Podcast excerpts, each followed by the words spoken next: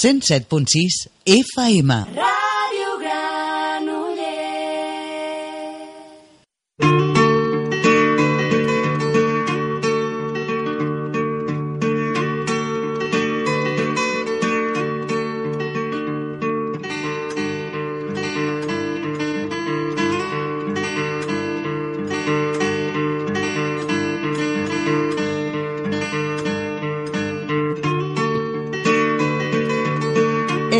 sintonía, un espacio para la conciencia y la alegría.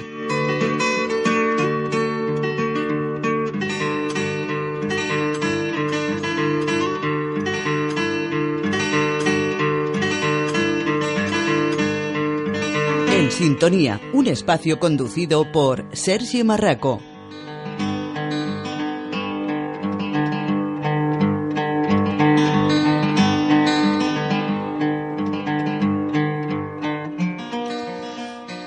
Las 7 y un minuto empezamos una nueva edición de En Sintonía. El día después de las elecciones generales eh, vamos a hablar del nuevo panorama político con Paco Dueñas. También tendremos nuestra sección habitual de este año sobre el curso de abundancia con Mary. Y Hugo nos va a presentar una nueva sección esta semana sobre sus reflexiones y contemplaciones mientras pasea y contempla la vida por, por su ciudad. Pero antes de eso, me gustaría felicitar el cumple a mi sobrino Adrià. ¿Lo tenemos en antena? ¿Sí? ¿Adrià? ¡Hombre, Adrià! Hola a todos. ¿Te van a escuchar en el cole? ¿En serio? Sí, sí, sí, sí. Hola.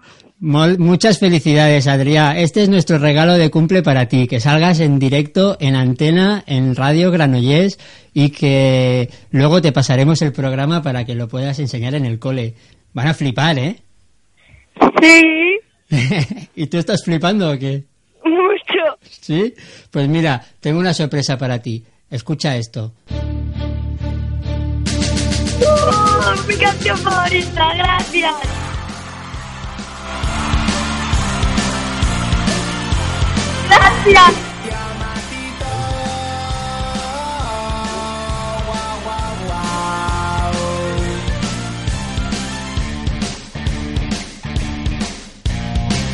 Solo han pasado tres años desde que Mike Crack nació. Fue escalando peldaños hasta volverse el más pro. Se lanzó a YouTube solo por vocación, grabando muy pronto amigos él conoció. Siempre adelante, inspirado su Dios, con su canal finalmente triunfó. ¡Ey! Vente a celebrar que lo hemos logrado. El botón de diamantito. ¡Ey! Gracias por ayudar, pues tú has participado, aportando tu granito. ¡Guau! Adrià, ¿qué te parece? Me parece súper bien. ¿Sí? ¿Te ha gustado? Sí. Genial. Pues te, te mando un beso muy grande eh, mío, de Mary, de todos los colaboradores y que tengas un acabes de terminar el día de tu cumple muy bien y pronto te mando este audio del programa para que sea tu regalo y lo puedas compartir con tus amigos, ¿vale? Muchas gracias, Tito. Felicidades, te quiero. Un beso. Minecraft una serie con el.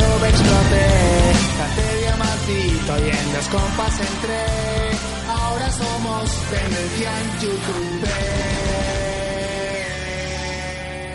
Muy bien, pues después de este regalo que le hemos hecho a mi sobrino Adrià, que cumple 11 años hoy, y que espero que sea un gran año para él, que siga creciendo, que siga disfrutando la vida, vamos a, a seguir con nuestro programa y tenemos para hablar sobre el nuevo panorama político a Paco Dueñas, que es nuestro habitual profesor de, de taoísmo. Él ha trabajado como profesor de historia, hoy en día ya es estudiante y, como digo, profesor de, de taoísmo y nos va a ayudar a comprender un poco este nuevo escenario, pero desde una visión más íntegra. Buenas tardes, Paco, ¿cómo estás? Buenas tardes. Bien. Bueno, muchas gracias por estar aquí otra vez. Eh, bueno, eh, pues eh, aquí tenemos el nuevo panorama, Paco. Eh, eh, ¿Tú cómo lo ves? La nueva situación, el alza de, de, de Vox, de esto que se llama la ultraderecha, luego por otro lado pues sigue eh, el independentismo también muy fuerte, parece como en los extremos, ¿no? Que se están polarizando. No voy a entrar en temas tan concretos porque, bueno, ya en los medios de comunicación han hablado mucho, están haciendo un montón de análisis, los tertulianos en todas partes, la prensa, televisión, todo el mundo está haciendo un montón de análisis concretos sobre partidos concretos, sobre el alza de esta ideología, el alza de la otra y demás. Yo quería entrar más a ver las cosas desde un punto de vista más amplio. Exacto. Es decir, el, el telón de fondo. O sea, ¿qué pasa en el fondo de las cosas? No tanto porque la gente vota a un partido o vota a otro, o porque se abstiene, sino el, el- el fondo de todo esto, la raíz profunda de lo que está pasando. Vale, me parece perfecto. Pues adelante. A ver, mm, nuestra sociedad se, se está mm, caracterizando, en primer lugar, por la falta de alternativas y por la falta de ideales. No hay ningún solo ideal de bien común. Aquí la sociedad está fraccionada en múltiples grupos y cada grupo está empeñado en conseguir lo suyo. Es decir, cada grupo o cada individuo está empeñado en conseguir sus propias eh, exigencias. Y hace una cosa muy sencilla. Primero tiene un deseo. Al deseo lo transforma en necesidad. La necesidad la transforma en derecho. Y el derecho lo convierte en algo sagrado. Y con lo sagrado, con lo sagrado se justifica moralmente cualquier acto para conseguirlo. Esta es una dinámica terrorífica en el fondo, porque en nombre de cualquier cosa sagrada se puede justificar cualquier acto. Claro. Y eso es algo terrorífico, porque lo puede usar cualquiera. Y Paco, ¿cuál crees tú que es la raíz de este comportamiento? A ver, la raíz del comportamiento está en que el hombre, el ser humano, eh, lo único que le está interesando es conseguir lo que desea. No le está interesando ni crear sociedades diferentes, ni sociedades alternativas a lo que hay, ni le está interesando tampoco su propio mundo interior. Todo está centrado en conseguir lo que deseo. La gran diosa de nuestra época es la diosa felicidad. Una diosa que al buscarla, al buscar la felicidad, es cuando se produce el mayor sufrimiento. Esa es una tragedia, una contradicción brutal de nuestra época, que viene ya de atrás, no es de ahora solo. Entonces, claro, en estos momentos, eh, hace pocos días, el sábado se celebró la caída del muro de Berlín. Yo me dije a mí mismo, yo no tengo nada que celebrar. Pues porque, aunque la Unión Soviética y el socialismo llamado real fracasó por sus propios defectos, lo que dejó fue un panorama desolador, porque dejó al mundo sin alternativas. Hoy día cayó la utopía eh, marxista, utopía comunista, antes había caído la utopía anarquista, y en su lugar no hay nada. No hay nada alternativo. Bueno, l- eh, ya lo hablamos en la anterior vez que viniste. Quizá un poco lo alternativo que hay ahora es eh, eh, que sustituye un poco al socialismo sería el ecologismo, ¿no? El ecologismo puede estar bien, pero yo no quiero entrar en el debate del otro, di- del otro último día. No, no, yo me refiero Es- en el hecho de como, como que se han aparecido alternativas, ¿no? No, pero es que el ecologismo eh, tiene alternativa y ecologistas que tienen alternativa. Yo diría, hay, alterna- hay ecologistas con alternativa. Hay ecologistas que están defendiendo que la única manera de defender al planeta, la única manera de armonizar con la naturaleza es cambiar profundamente los- la forma de vida. Pero el movimiento ecologista como tal no lucha por eso casi nunca. Es decir, la gente cuando sale a la calle o la gente que se manifiesta por cuestiones ecologistas se manifiesta en la defensa de algo, pero no como alternativa a algo. Es decir, los ecologistas que tienen alternativa no han conseguido que la gente entienda que la única manera de ser ecologista de verdad y que, y de que armonicemos con la naturaleza y que la naturaleza no la destruyamos es cambiar profundamente la forma de vida. Y por lo tanto, lo que se necesita aquí, en el caso del ecologismo, es una alternativa de, eh, mm, de vida. Porque no se trata de defender tal territorio, tal cosa. ¿Qué vas a hacer cuando haya 8.000 millones de habitantes y la gente le tienes que dar de comer? ¿Vas a respetar cierto sitio porque es muy ecológico? Si la gente quiere comer, ir allí a sembrar para comer. Y los negociantes irán allí a, hacer, a plantar cosas para venderlas porque es un negocio. Entonces, Porque ¿qué- hay gente que lo demanda. Claro, ¿qué harás? Entonces, el, el problema de la ecología, repito, es este, es decir, que no tiene fuerza. Vale, pero no nos centremos No. solo en, en el ecologismo, sino en general, ¿no? Cada, cada grupo, digamos, que mira por su, por, por su propio bien, ¿no? Yo creo que es muy interesante lo que dices de que la gente convierte un deseo en necesidad, eh, una necesidad en, en derecho y un derecho en algo sagrado. Por lo tanto, cuando algo es sagrado, uno just- puede justificar cualquier acto, ¿no? Incluso el, el- el- el matar. El, el holocausto se justificó por un derecho sagrado. Mm. El derecho a la superioridad de la raza aria. Y se hizo un holocausto eh, porque se había convertido en sagrado el derecho de la raza aria a dominar el mundo. pero que ese derecho vino a su vez por un previo eh, sentimiento de, de- de- de sentir que los judíos estaban abusando de su poder o que estaban posicionados en las mejores puestos de a nivel de medios de comunicación y tal, ¿no? De Hitler por lo menos tenía esa Cuando percepción. hay, un, cuando hay un deseo de algo, la mente humana es muy inteligente y siempre encontrará argumentos. Es decir, argumentos para defender cualquier cosa siempre habrá. Mm. Entonces, aquí no funcionan las cosas a base de raciocinio. ¿Y cuál es el origen de ese deseo? De un deseo, por ejemplo. Vamos a ver, el ser humano, eh, en vez de optar por armonizar con la naturaleza, optó por dominarla. Y eso ya hace eh, miles de años. A partir de la, la visión de que hay que dominar para conseguir, también hay que dominar al otro ser humano. Y a partir de aquí todo es conseguir cosas. Y entonces, si quieres conseguir cosas, dominas. Y al dominar, destruyes. Porque al dominar estás haciendo algo artificial, algo desarmónico. Entonces, destruyes. Pero Paco, eh, a ver, el ser humano pues en un momento pues tenía calor, ahí tenía frío, vivía el invierno, hacía frío, descubrió el fuego y se dio cuenta que se podía calentar. De algún modo eso ya es empezar a, a dominar la naturaleza, ¿no? En cierta medida. Eh, si el ser humano se dedicara solo a la supervivencia, el planeta estaría sanísimo. Y si solo se dedicara a la supervivencia y a su mundo espiritual, que son las dos cosas que tiene el ser humano, tiene un cuerpo y tiene un espíritu, que no son contradictorios, ni opuestos, ni enemigos, eh, para sobrevivir necesitamos, la naturaleza nos da a todos, tenemos que trabajar un poco colaborando eh, en régimen libre en unos con otros, pero colaborando con buena voluntad y por un poco por el bien común, ya está.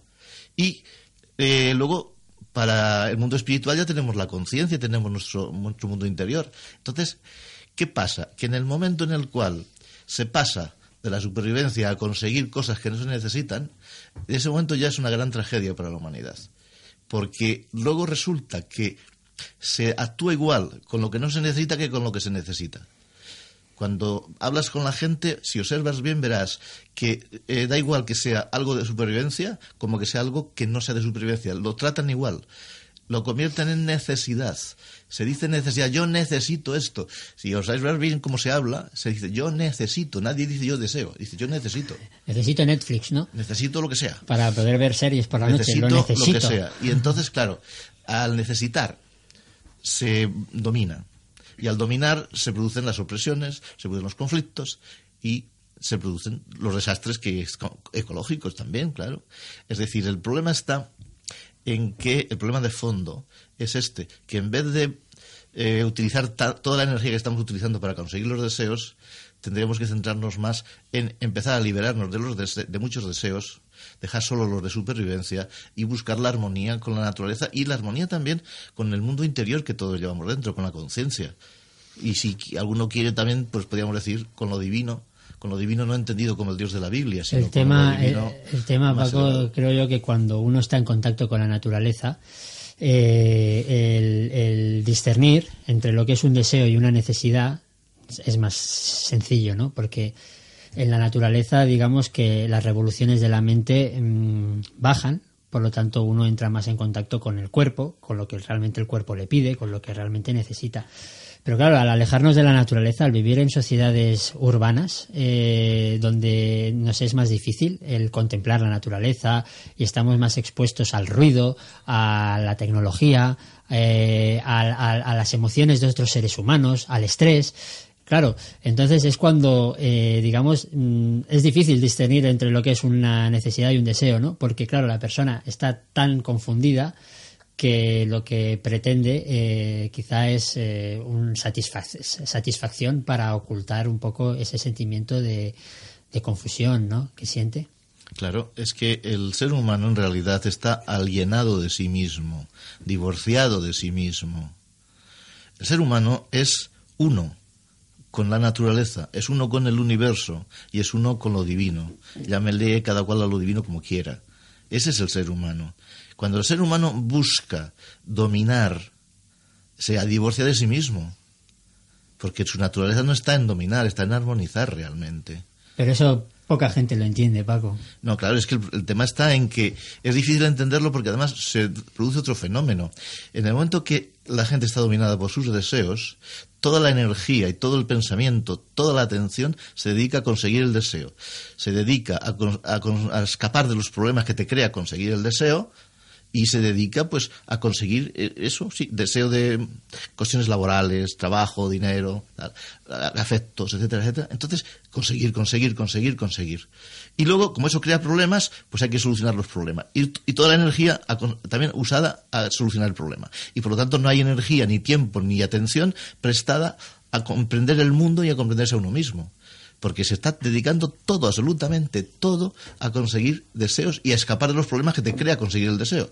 El tema es cuando una persona, por ejemplo, trabaja, eh, eh, dedica una gran parte de su tiempo a trabajar y con ese trabajo apenas le da para cubrir eh, sus necesidades, eh, por ejemplo, de vivienda, eh, alimentos y energía, por decirlo de una manera, y a lo mejor escolarización de, de los hijos o material didáctico de los hijos o ropa de los hijos, eh, claro, cuando no le da eh, o le da lo justo, esa persona, ¿cómo puede evitar desear un poco más?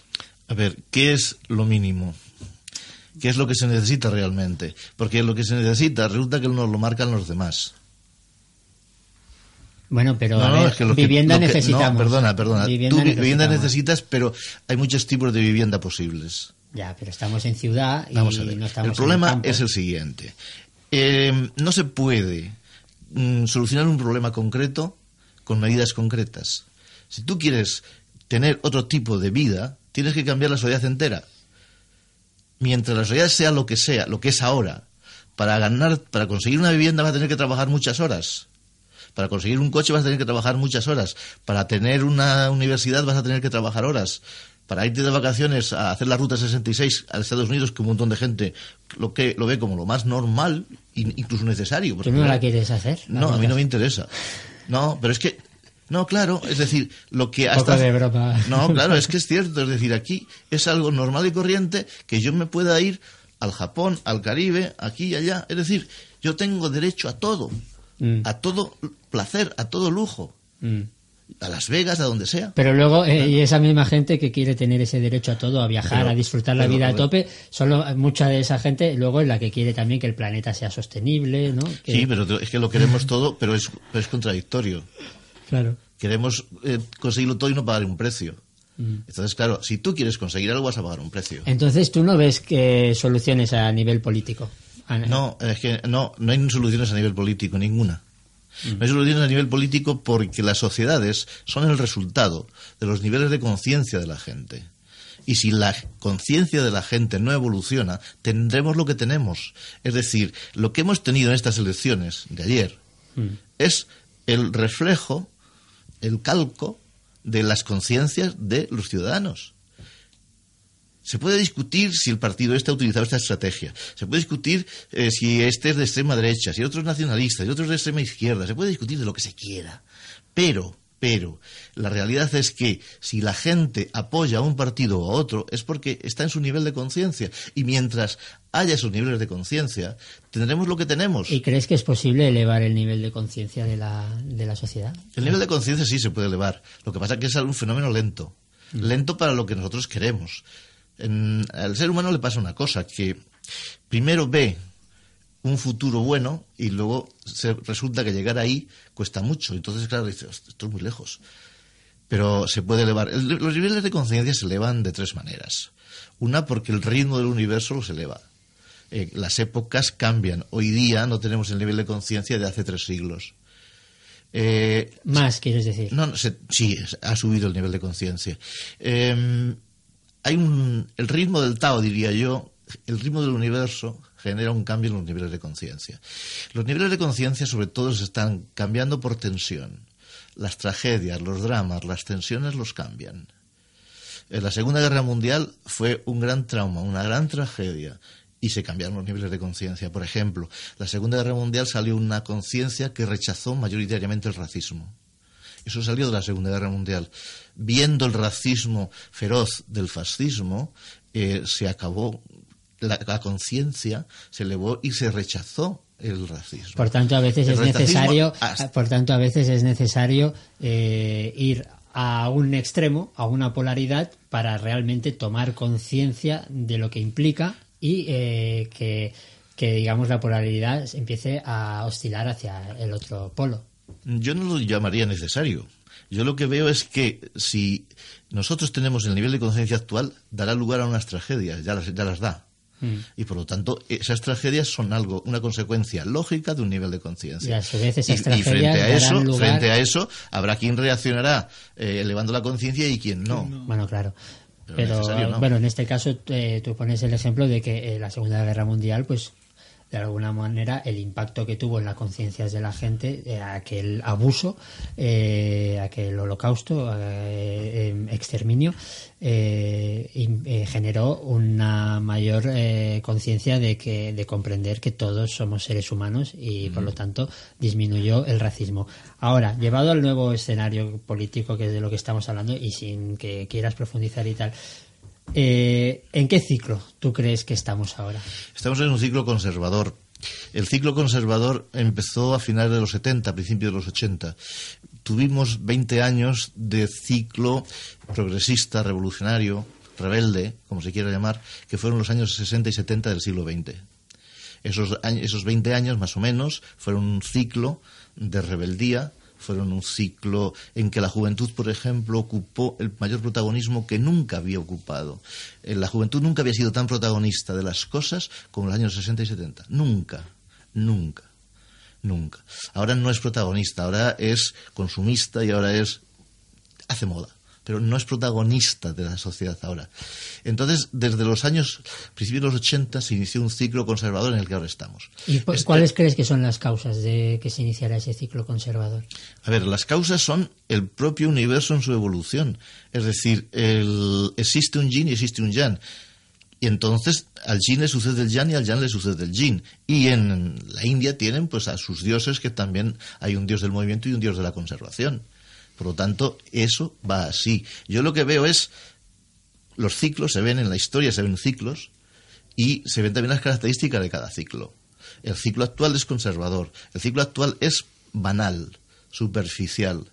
El ciclo actual es, es tremendamente emocional y nada racional. Y entonces, una de las consecuencias que vemos es que todas las campañas políticas se hacen con las emociones. Y las ideologías que están en boga son emocionales. Sí, pues hemos visto como muchos partidos han incluido en sus carteles de publicitarios corazones, ¿verdad? Claro, es que, es que está, lo emocional está en todas partes, está dominándolo todo. Mm. Lo está dominando todo. Ahora mismo, ¿quién ha conseguido subir de votos en estas elecciones sobre todo? Ha subido Vox y han subido los demás nacionalistas. Tanto el nacionalismo españolista de Vox como los nacionalismos vasco, catalán y gallego son emocionales. Son ideologías nacidas de la emoción, nacidas además con el romanticismo del principio del siglo XIX. Y es lo que ha subido. Y la izquierda, que tradicionalmente ha sido racional, está retrocediendo. Mm, Y bueno, eh, Paco, nada, nos quedan pocos minutos. Me está encantando esta charla contigo. Eh, me gustaría preguntarte hacia dónde crees que nos dirigimos después de este ciclo. Nos dirigimos a una etapa, no sé, no sé cuánto va a durar, no soy aquí del todo profeta, pero a un momento del caos. En estos momentos en el Parlamento español hay 16 candidaturas con parlamentario. 16. En, las, en el 28 de abril había 13. Ahora hay 16. Partidos Sí, políticos. sí, sí, sí, candidaturas, no partidos, porque o sea, a veces hay un conglomerado de partidos ahí difícil de saber. Hay 16 candidaturas. La situación está extraordinariamente complicada para eh, formar gobierno, porque eh, hay mucha gente y cada uno eh, quiere imponer lo suyo, porque el ego es muy fuerte y nadie cede. Y como nadie cede, lo que hay es eso. En una situación en la cual hay tanta fracción de grupo y donde hay mm, tanta exigencia de querer lo mío, no es posible, porque no hay una alternativa. Es decir, cuando hay una alternativa, estas cosas quedan en segundo lugar. Si, hay una, si hubiera una alternativa a la sociedad actual, muchísima gente dejaría todas estas luchas partidistas por el bien común de esa ideología. Por lo tanto, vamos hacia, hacia un crecimiento del caos. Y cuando el caos alcance cierto nivel, o aparece una alternativa o aparecerá una dictadura. A eso vamos. Entonces, las orejas al lobo ya la está enseñando la dictadura. Los 52 diputados de Vox. Pero la dictadura la están, se está, eh, también la están poniendo en práctica todos los nacionalistas. El nacionalismo es totalitario y por lo tanto tiende a la dictadura. Es que hay como mucha gente que quiere que se la escuche y poca gente eh, con ganas de escuchar al otro. No, pero eso, es- eso- eso para mí ya es secundario. El problema está en que, a nivel político, la caída del muro de Berlín simbolizó el fracaso de una utopía, que no funcionó. Que no vamos a entrar en la razón de por qué no funcionó. Pero no ha salido todavía ninguna alternativa a ese fracaso. No existe una alternativa a lo actual. Y entonces, como no existe una alternativa a lo actual, lo que hay es un fraccionamiento extraordinario de las cosas. Vamos a ver. Cuando el socialismo, el marxismo, el anarquismo Vamos eran, terminando. Sí, sí. Cuando eran alternativa, había un mundo dividido en opresores y oprimidos. Y entonces los oprimidos luchaban contra los opresores y decían, cuando triunfemos tendremos un mundo feliz. Y entonces muchísima gente se adhería a eso y entonces no se fraccionaba como ahora se está fraccionando. Ese fraccionamiento no existía tan grande. Bueno, a ver, ya sí que estamos terminando. Os voy a leer Venga. un pensamiento de la OSE que es corto. Venga. Es un capítulo del Tao Te Ching.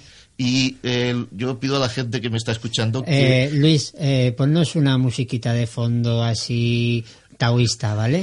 Una música taoísta de fondo que acompañe a las palabras de Paco y que le den un poco de... Bueno, es un, es texto para que eh, la gente vea el contraste que hay entre lo que es la dinámica política actual y el pensamiento que tenía Lao Tse sobre las relaciones sociales y políticas en su época. Y dice así, si quieres ser un gran dirigente, debes aprender a seguir el Tao. No intentes controlar, abandona los conceptos y los planes fijos, y el mundo se gobernará a sí mismo. Cuantas más prohibiciones impongas, menos virtuosa será la gente. Cuantos más armas tengas, menos segura estará la gente. Cuanto más limosnas des, menos confiará en sí misma la gente. Por ello el maestro dice, abandono la ley y la gente se torna honesta. Abandono la economía y la gente se torna próspera. Abandono la religión y la gente se torna serena. Abandono todo deseo de bien común y el bien se torna tan común como la hierba. Esto es el capítulo 57 del Tao Te Ching.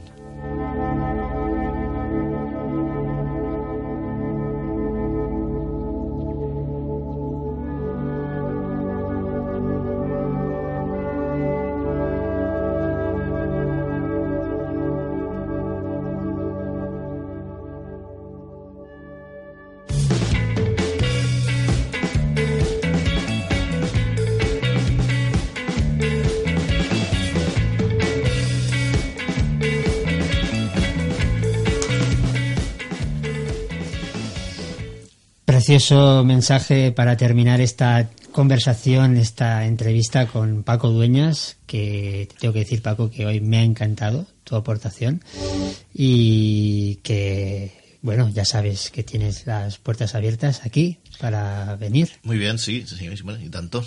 y nada, muchas gracias Hasta por la, haber próxima, estado. hasta la próxima oportunidad. Muchas gracias. Y ahora eh, vamos a ir con una sección que también nos encanta. Vamos a seguir aprendiendo cómo atraer esa abundancia a nuestra vida, esa abundancia que todos nos merecemos. Pero antes, Mary, escucha bien esto.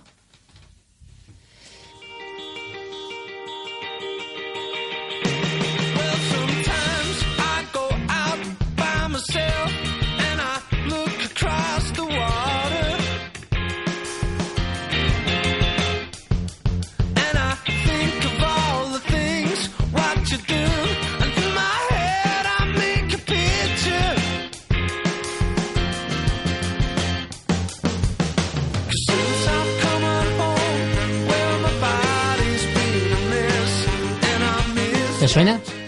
Me encanta. ¿Te gusta, sí, no? sí. ¿Sabes cuál es? Amy Winehouse, pero es una versión. No, la versión es de Amy. Te traigo esta sorpresa. Esta Ah. canción se llama Valerie y es del grupo The Sutons, un grupo británico, y esta es la canción original. Ostras, me has pillado. Te he pillado. La de Valerie de Amy Winehouse es la versión y aquí la tienes. Oh, yeah.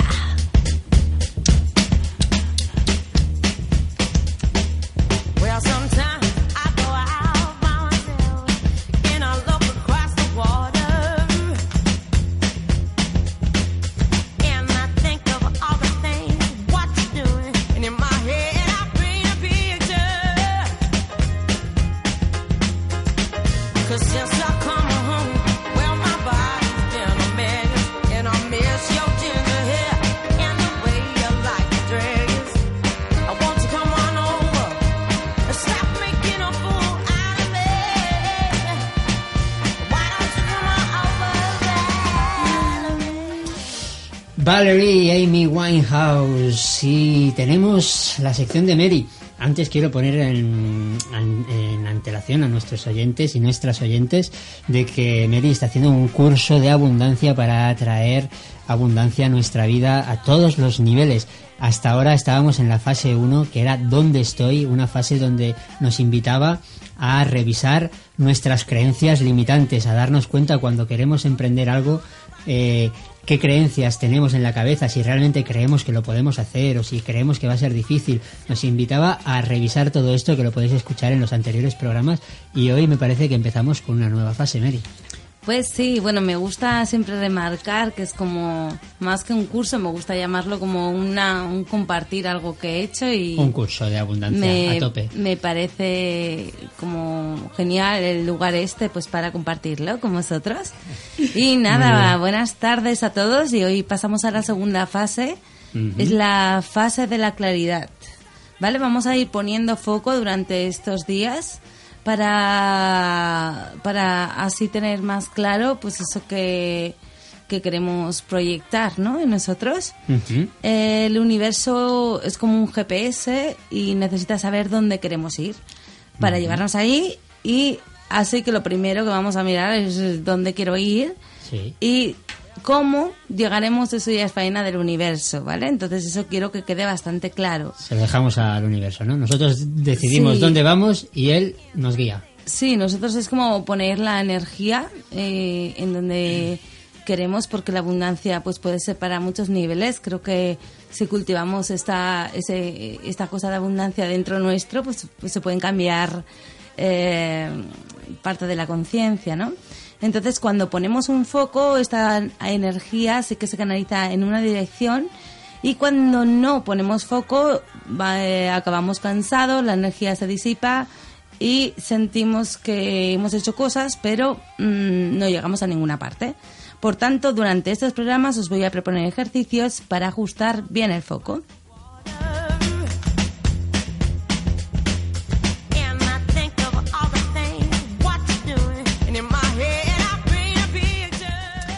Seguro, chicos y chicas, que habéis escuchado que todo es energía.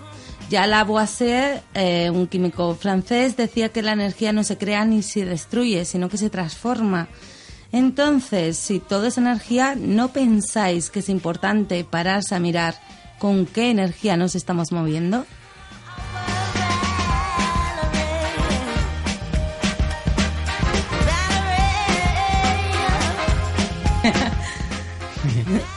Las personas pues resonamos con cosas que vibran en nuestra misma frecuencia y la abundancia es una energía de vibración alta, así que si resuena contigo es porque de alguna manera está dentro tuyo. Para vibrar con la frecuencia de la abundancia es necesario vibrar con esta energía alta y todos podemos hacerlo porque lo primero que os dije es que todo esto que estoy hablando ya está dentro vuestro.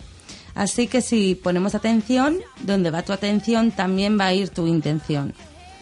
Entonces, para saber qué vibración estamos emita- eh, emitiendo, necesitamos escuchar las sensaciones del cuerpo. Hay una expresión popular que lo dice bien claro. Esto me vibra o no me vibra. ¿Sabes? Entonces es más que, ir a la parte mental. ¿No habéis ido, por ejemplo, a algún lugar y al salir de ahí os sentís cansadas o cansados con la energía baja? O por el contrario, tienes una conversación con alguien y de repente, ostras, llegas a casa y dices, estoy con más energía.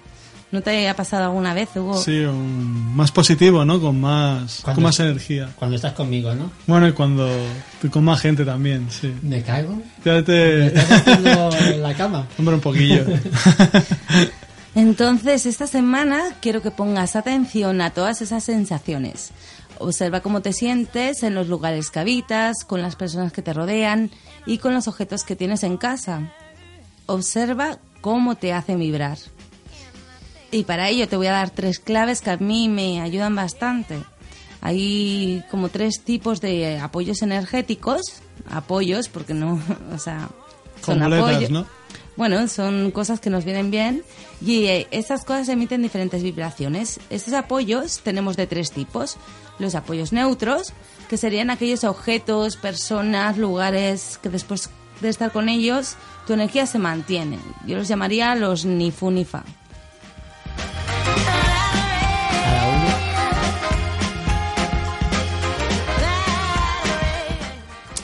Los apoyos energéticos activadores, ya como su nombre dice, serían objetos, relaciones, lugares que antes, durante y después sientes que tienes más vitalidad. Tu cuerpo fluye mejor, no hay contracturas, te aportan paz después de estar en contacto con ellos. Y, y eso. Te suben el ánimo.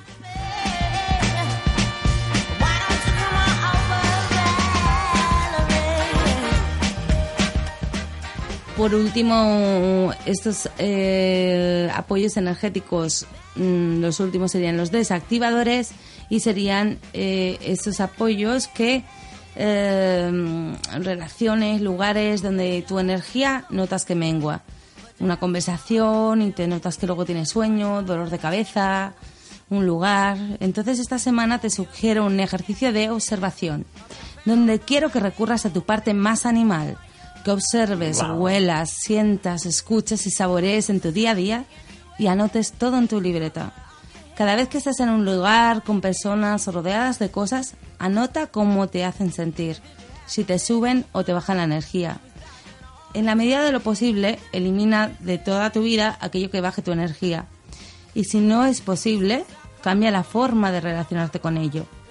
Por el contrario, pon tu atención en las personas, lugares y objetos que te suban la energía y agradece que están en tu vida.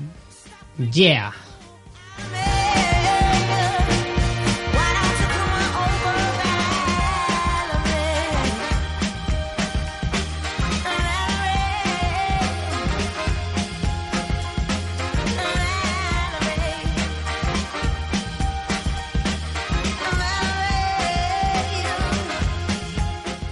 Pues así lo haremos, Mary. Esta semana vamos a poner atención a esas relaciones, a esos lugares, a esos objetos y vamos a sentir cómo, cómo nos hacen vibrar, cómo nos hacen sentir, si nos bajan, si nos mantienen igual o si nos suben la energía. Así que ya sabéis, eh, a todos y a todas vosotras, una libretita que os acompañe para anotar esas cositas y poder eh, conectar y escuchar vuestras sensaciones y respetarlas.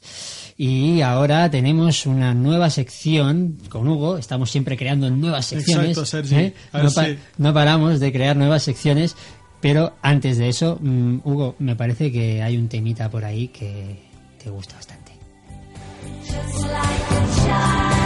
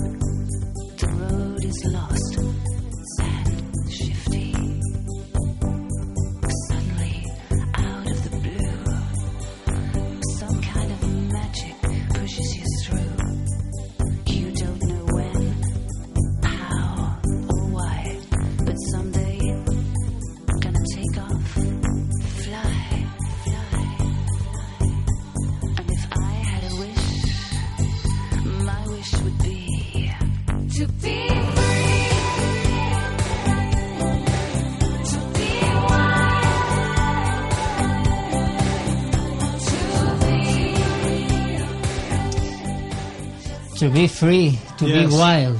Ser libre y ser, Ser salvaje. salvaje. Ahí lo que estábamos hablando con Paco antes, ¿no? Sí, Un escuchar el cuerpo, escuchar el alma interior, ¿no? Lo que te hace sentir libre, ¿no? Lo que te hace contactar con, con la belleza, con lo sutil, ¿no? Con la... Volver a ser animales. Y ser niño también un Conectar poco, ¿no? con la naturaleza. Exacto.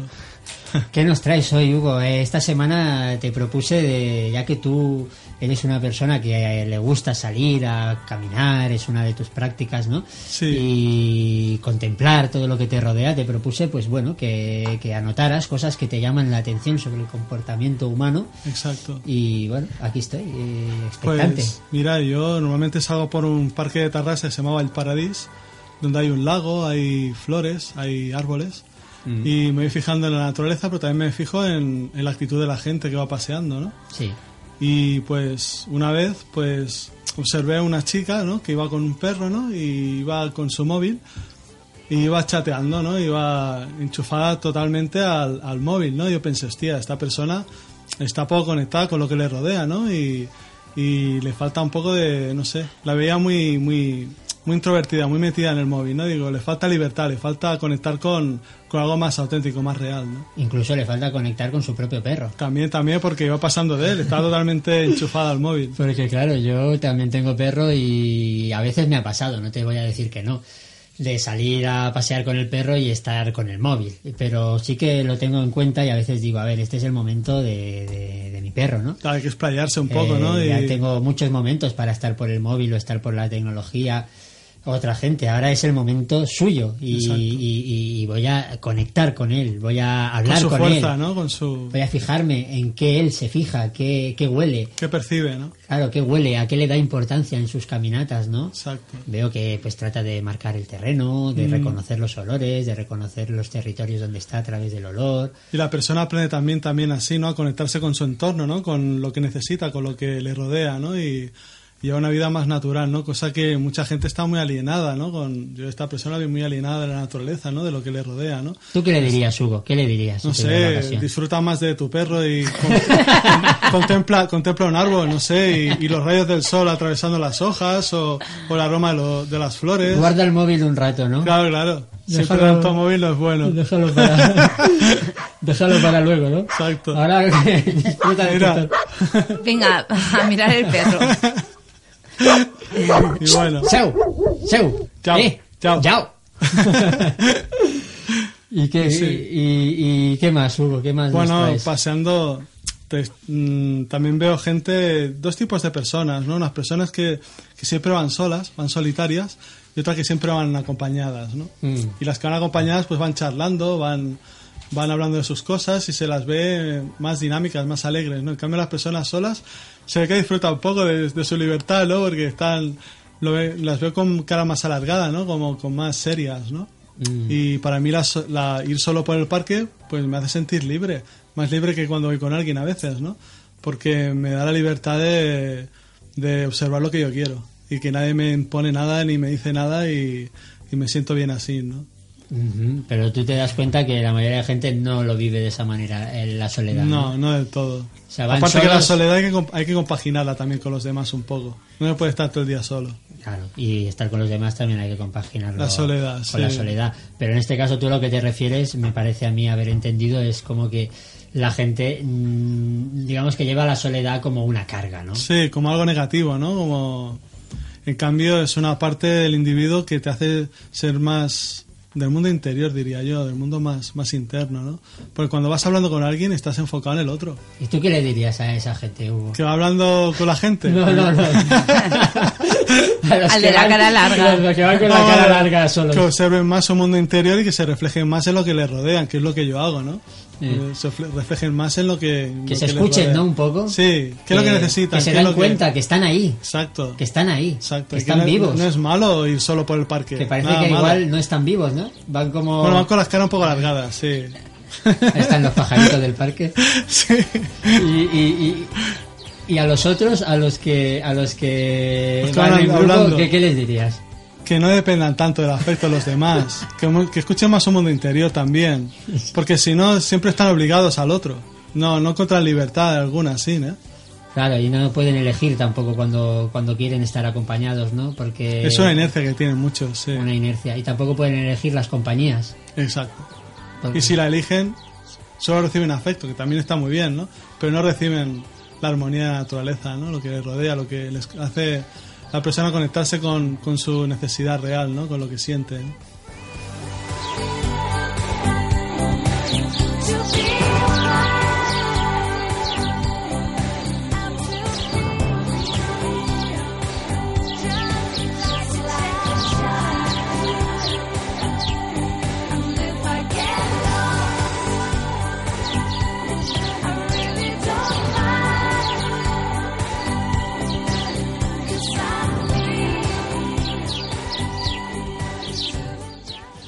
Bueno, bueno, y, y te, tenía una curiosidad, Sí, Hugo, Sergio, tú, tú que eres una persona pues eh, que se escucha... Humana, me gusta la gente, Tan sí. humana, ¿no? Tan, bueno, eres increíble. Gracias, Sergio. Eres una pasada, eso para empezar. Gracias. Pero, eh, ¿qué relación tienes con tus vecinos? O sea, tú eres de esas personas que va al vecino y le dice, mm, le llama a la puerta le dice, oiga vecino, eh, que sepa, bueno, soy, algo, soy ¿no? Hugo, soy el del, el del cuarto El primera. nuevo, ¿no? El nuevo. El, bueno, el nuevo. Llevo cuatro años aquí, pero bueno, hoy me he decidido a presentarme. ¿no? Bueno, yo creo que ya te ha dicho la respuesta, ¿no? Sí, me parece que con esa, con eso ya me lo has dicho todo, ¿no? O sea, No, porque- no conoces a ninguno. No, nomás nos, los saludo y ya está. ¿Qué les Mira, dices? Pues no gran cosa, buen día, ¿cómo está? Tal, y ya está. Y ellos qué dicen, Hola, bien, me sonríen. Y bueno. todo bien, ¿no? Sí, como es solitario y tal, ¿sabes? Tampoco no, no, no tengo mucha cosa que explicar de familia, ni de trabajo, ni cosas de esas, entonces como que no hay esa ¿Tienen- conexión. tienen ¿sabes? hijos tus vecinos Sí, algunos sí. ¿Y sí. les Son pintores algunos, sí. ¿Pintores de brocha gorda o de No, de artista? brocha gorda, el, seg- el de segundo o tercer piso, sí. De una familia, son sudamericanos, una familia con dos hijos, me ¿Y parece. nunca se te ha pasado por la cabeza decirle, ¿y qué tal los niños? ¿Cómo les va al colegio? ¿Qué va, tío? ¿Por qué? No sé, no se me ocurre. Mira, el otro día estaba yo en casa y, y me llamaban al interfono, cosa que yo nunca suelo cogerlo, ¿no? Pero me dio por cogerlo y, y me salta una mujer y me dice, digo, hola, ¿quién es? Dice, dice soy tu madre. ¿Tu Digo, madre? Sí, sí. Digo, no, no, mi madre no puede ser. ¿No? ¿Por qué? Dice, ¿Por qué no podía ser tu madre? Porque tiene otra voz y es una persona mayor, ¿no? Y, me dice la Sería mujer. el lobo de la y, me dice, y me dice la mujer con voz flojito, con voz de, de diciendo: Hola, ¿podría por favor abrirme la puerta? Y voy y la colgué, tío. Porque me sentí muy invadido. Y, ¿Cómo que mi madre? ¿Sabes hombre, dónde va, hombre? yo no testigo de Jehová, digo, imagino yo, ¿no? Si hasta los testigos de Jehová mienten, ya, ¿dónde va ya, este ¿dónde mundo? vamos? ¿Dónde vamos? Exacto. ¿Dónde va este mundo? Y mira, es que te lo he comentado, pues va y me viene una mujer, me llama, ¿Cuándo? y está, este mediodía, antes de ir a casa de mis padres, Sí. llaman, digo, ¿quién es? Dice, Mira, que vengo, ve- vengo hablando de la Biblia y tal. Dice, ah, sí, digo, ah, sí, muy bien. Digo, déjelo en el, en el buzón el, el, el- el comentario que yo no puedo atenderla, por favor, me tengo que ir. A ver, esta vez sí que fui más amable, ¿no? Porque no, no, le, con- no le colgué ni nada porque no sé, no me sentí invadido, ¿no? No me dijo, soy tu madre. Te dijo la verdad, ¿no? Exacto, exacto. Te dijo la verdad. Entonces ya uno pues ya cede un poco más y ya está, no pasa nada, ¿no? Para adelante, ¿no? Exacto, como lo de Alicante. Venga, ya.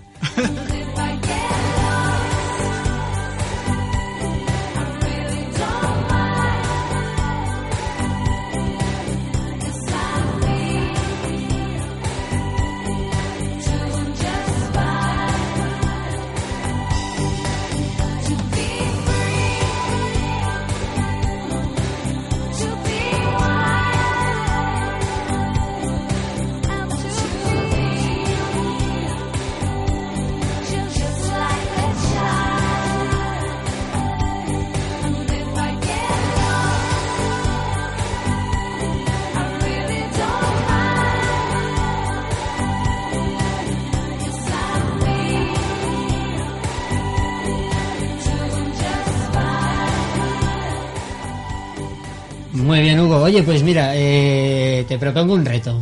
A ver, dime. Dale ahí. Pues a ver, te invito a que esta semana eh, vayas un poco más lejos con algún vecino. ¿Qué dices, sí? Sí, sí, sí, a ver si, a ver si te atreves. Hostia, a ver si rompo una barrerilla ahí Una porque barrera, me cuesta, ¿eh? Te cuesta. Sí. A ver, por ejemplo, decirle, oiga vecino, que sepa que cuando necesite un sal o huevos, Eh, lo no, que le sea. puedo preguntar por sus hijos, ¿cómo están ustedes? ¿Están bien? Sí, los Vale. niños les va bien el colegio, Exacto, sí, qué algo- estudian, qué algo cursos, más social, en ¿no? qué Más- curso están, Vale. y a ver qué pasa a partir de ahí. A ver, Seguiremos me- el hilo. Me lo voy a poner en, en- en mente, a ver si lo hago. Venga, va. Venga. Hombre, y para nuestros oyentes, yo creo que igual podríamos proponer que si queréis en Instagram, proponernos eh, los retos. Retos. de Hugo, a ver... Pero que no se pasen, ¿eh? bueno, ahí luego, luego vamos haciendo selección. habrá que hablarlo, habrá que hablarlo. Pero que podéis hablarlo. seguirnos en, en arroba en sintonía.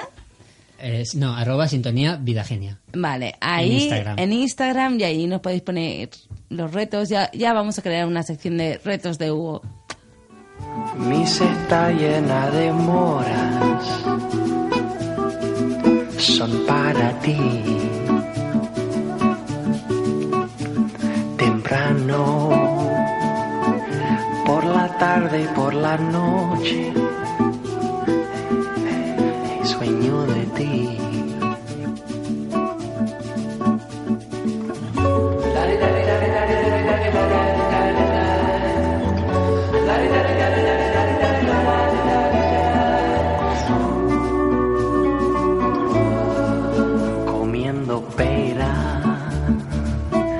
Santa María de la Feira.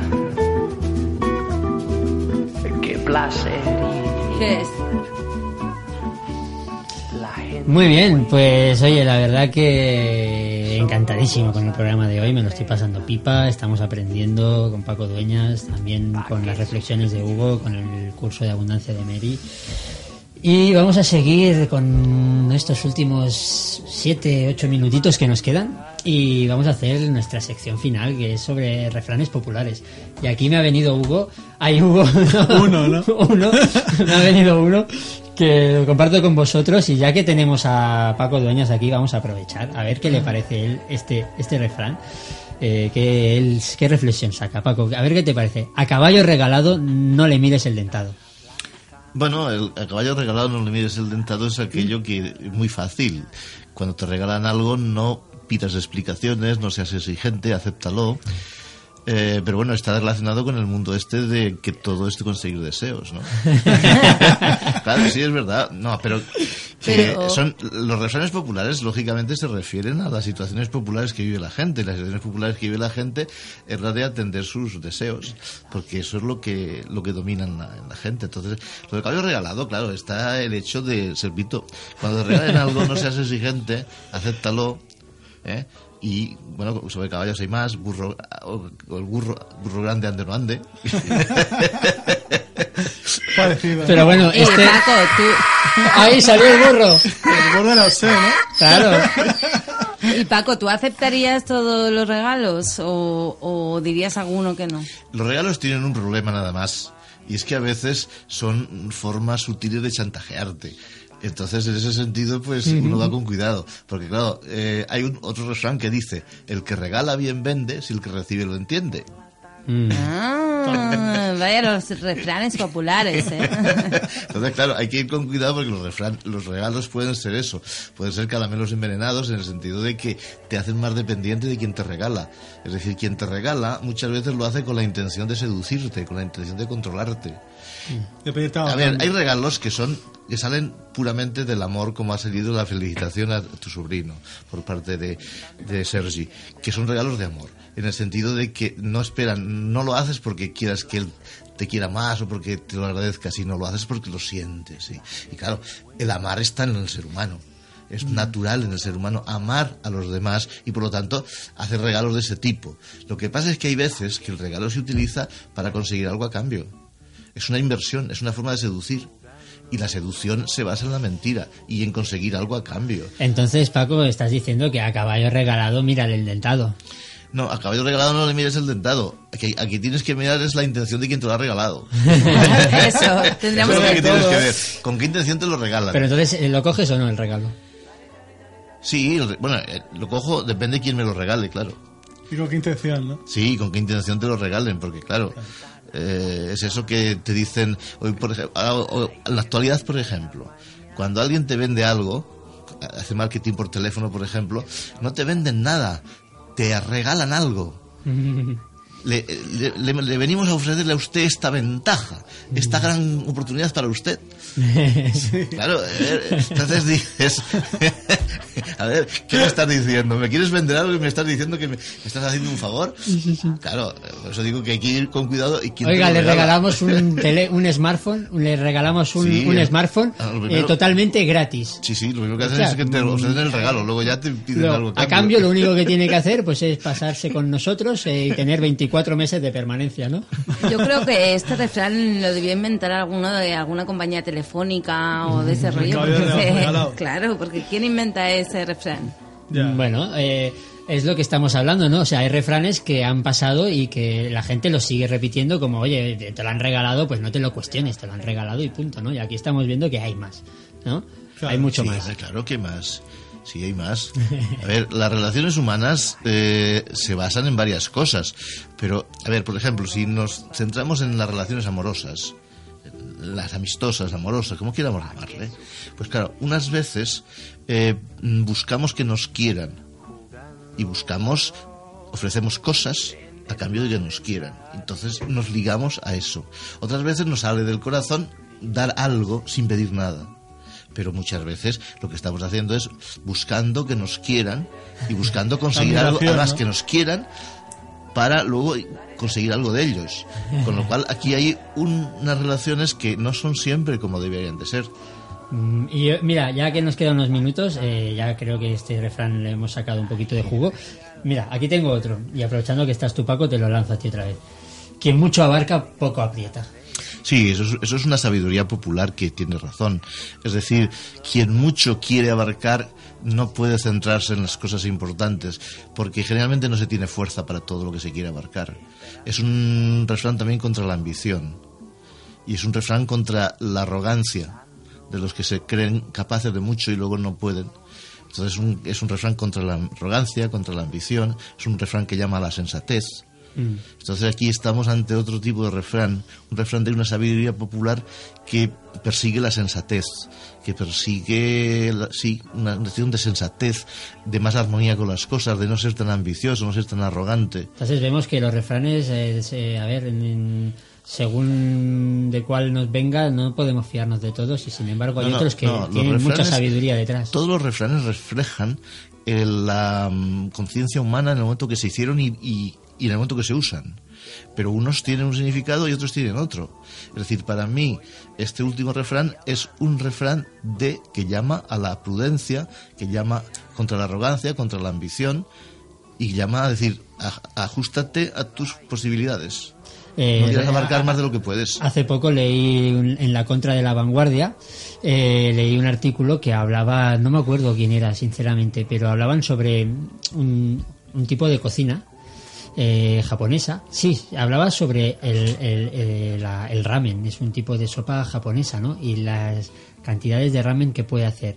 Y luego hablaban de que había un, cocinero, esta persona que está es cocinero, es- ha, ha escrito un libro de cocina, no me acuerdo su nombre, que estaría bien también invitarle un día quizá, hablaba de, de que, de que hay un pizzero que hace siempre la misma pizza, con la misma cantidad de queso, con los mismos ingredientes. Solo hace esa pizza. Ah, y, sí. y solo tiene un, tiene un restaurante y solo hace esa pizza. Y la tiene siempre lleno. Y le preguntaban, ¿no te aburres de hacer siempre la misma pizza? Y, y- y- y- y no lo entendía. Decía, pero ¿cómo? ¿Cómo me puedo aburrir? ¿No? Porque siempre tiene que hacer la misma. Por lo tanto, quiere decir que tiene que tener toda tal cantidad, tal nivel de concentración, de sutileza, para que, Que lo haga igual, clavado, ¿no? claro, para que salga exactamente igual una que la otra, que no se aburre, ¿no? Tiene que poner toda su mente en ello. No hay, no hay espacio para el aburrimiento. Bueno, eso depende de la pasión que tenga por las cosas. Es decir, el aburrimiento es una falta de interés por las cosas. Si hay interés por algo, no hay aburrimiento. Cuando hay interés por algo, no hay aburrimiento. Entonces, eh, depende. Ahora, eh, lo que pasa es que en nosotros, en Occidente, enseguida, en, el Occidente somos muy eh, proclives a estar innovando continuamente. Nos aburrimos y porque somos muy exploradores y nos domina mucho más el deseo que en Oriente. En Oriente se adaptan mucho más a unas vidas austeras y también a unas vidas que le llenen un poco, porque a ese hombre posiblemente lo que más le importaba no era conseguir dinero ni el negocio, lo que le importaba era vivir como él quería y tener unos clientes fijos y tener una relación amistosa con la gente y hacer una cosa, bueno, que, él- que a él le llenaba. hacerla bien. Muy bien, pues hasta aquí hemos llegado con el programa de En Sintonía de hoy. Un programa, como siempre, educativo y yo creo que también ha estado hoy muy, muy, muy entretenido y divertido. Muchas gracias, Paco Dueñas, por haber Nada. estado con nosotros. Te esperamos en otra ocasión. Muchas De gracias, Hugo. Gracias, Sergi. Por estar aquí, por sección que me ha encantado. A mí también. Seguimos con el reto la próxima semana. A ver, a ver. A ver qué sale. Y gracias, Mary. Gracias a todos. Muchas gracias Feliz a todos. semana. Y muchas gracias a Luis Ruiz por estar en el control de sonido. Buena semana a todas y a todos.